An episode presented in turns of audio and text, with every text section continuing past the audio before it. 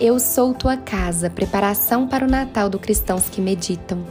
Cuide da sua casa interior e prepare o coração para a chegada do seu Salvador. Como é bom e agradável quando os irmãos convivem em união.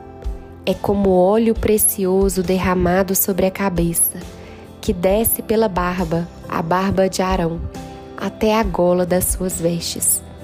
Salmo 133, 1 a 3. Estamos na terceira semana da nossa preparação para o Natal. Parabéns por ter chegado até aqui. Se você não chegou, não impeça de continuar. Comece a partir de agora e depois esse material ficará disponível a você. Sondamos na primeira semana o nosso coração Trouxemos atitudes louváveis, trazendo luz, ordem e paz em nosso interior na segunda semana. Quando as coisas estão minimamente organizadas, podemos começar a receber convidados, concorda? Essa terceira semana vamos trabalhar o aspecto relacional. E eu quero contar uma historinha para que você entenda uma coisa.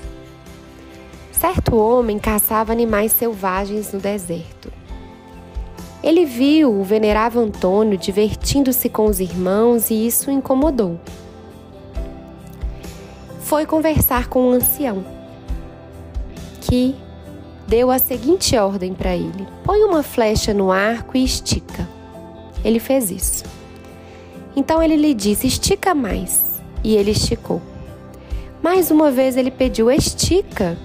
Então o caçador respondeu: se eu esticar além da medida, o arco se quebra. Então o ancião lhe deu a seguinte lição: Assim também é com a obra de Deus. Se forçarmos os irmãos além da medida, eles logo falharão.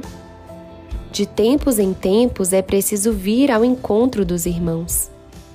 Quando o caçador ouviu isso, tomou tento e se despediu do venerável com grande proveito. Os irmãos, por sua vez, retornaram fortalecidos ao seu local.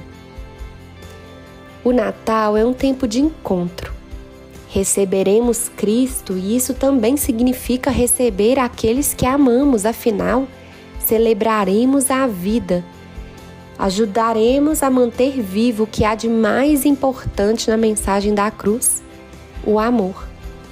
Que tal fazer dos seus momentos comuns de comunhão lembranças especiais? Ainda é tempo de decorar os encontros do final do ano. Você pode investir tempo, atenção e dedicação para as pessoas que encontrará nessa reta final. Seja criativo. Você pode convidar um amigo para um café, entregar uma lembrancinha singela para cada um ou nem precisa ir tão longe, escrever um cartão que demonstre o seu carinho e amor. Que tal aproveitar essa oportunidade? Conte nos comentários o que você pensou para reunir-se com os irmãos e celebrar, porque, como diz a palavra, como é bom e agradável quando os irmãos convivem em união. Vamos celebrar o Natal seguindo os caminhos e os ordenamentos do Senhor para a nossa vida? Eu sou tua casa, tua morada, eu sou teu lar. Mude as coisas de lugar.